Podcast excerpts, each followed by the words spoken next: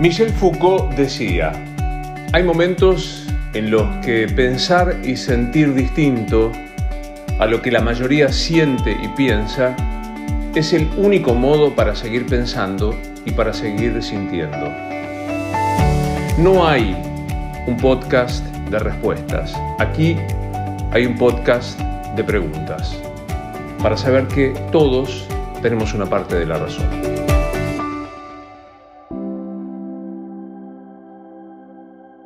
Hola, soy Luis Novarecio. Me gusta encontrarme con vos en estos podcasts. ¿A dónde supones que el resto de la gente puede escuchar estos podcasts? A mí me da curiosidad. Escucho gente que me dice que volviendo a casa por la Panamericana los va escuchando. O en Tucumán, una señora que me dice que mientras sale a caminar para tratar de cumplir los 10.000 pasos que alguna vez recomendé hay que dar todos los días, sí, es ideal que camines 10.000 pasos.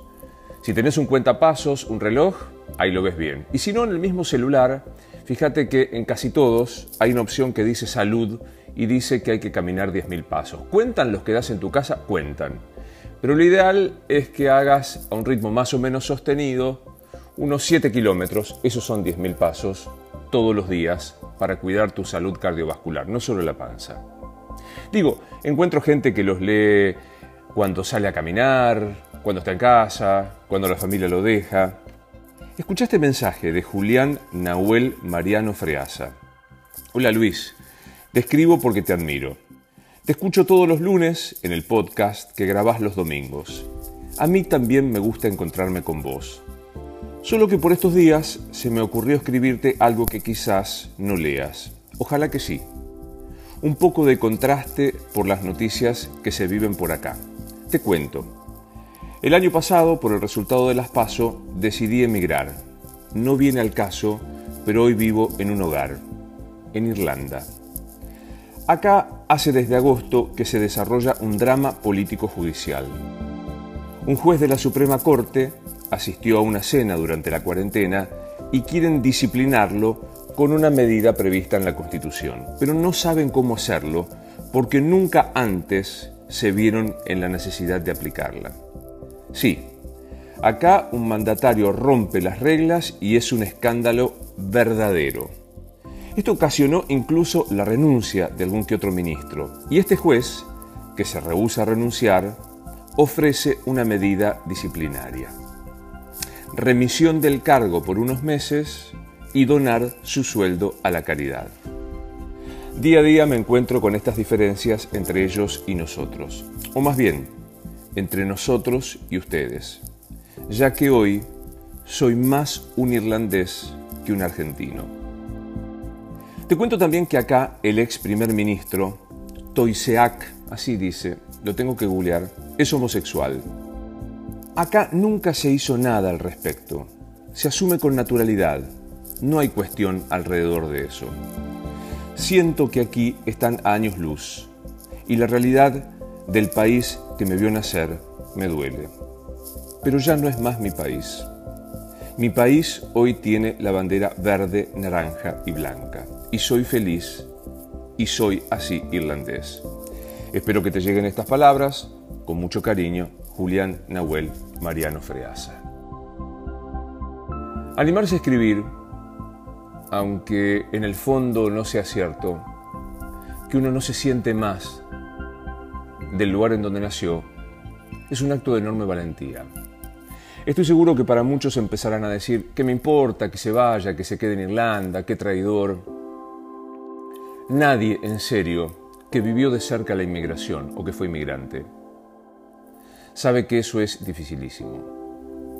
Soy hijo de inmigrantes, mi papá se vino en 1948 con su padre, don Luis Novarecio, con su hermano, Giovanni Battista, con su hermana, Ana Francesca Rosina, y con su mamá, María Irudal, a hacer la América, a venirse un rato, un par de años, contratados por la SIAM en Adrogué, para juntar dinero luego de la posguerra tan difícil que pasaron en Torino, una ciudad muy golpeada por la Segunda Guerra, porque allí estaba la Fiat, en donde se fabricaban los motores de los tanques para los nazis, y por lo tanto la pasaron feo.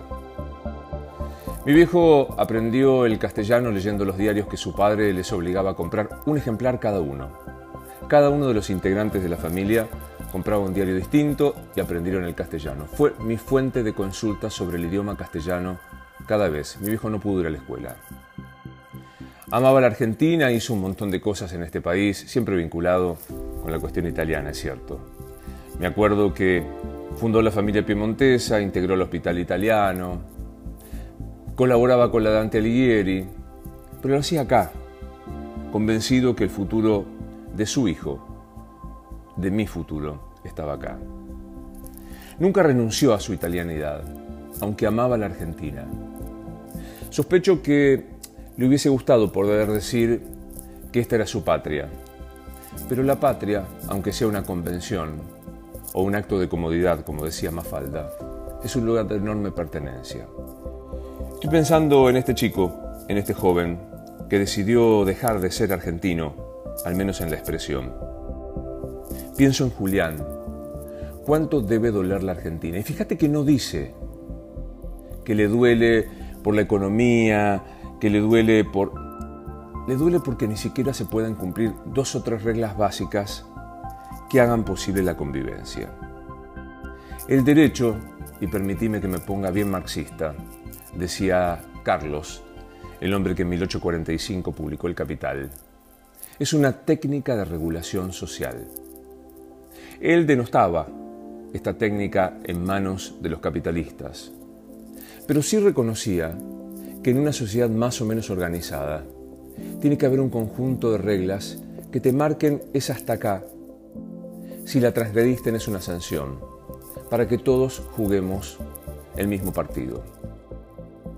La Argentina decidió desde hace mucho tiempo que la regla es del más fuerte, del más rico, del que más poder tiene, o como dijo Alfredo Jabrán, el poder es tener impunidad. Y la impunidad expulsa.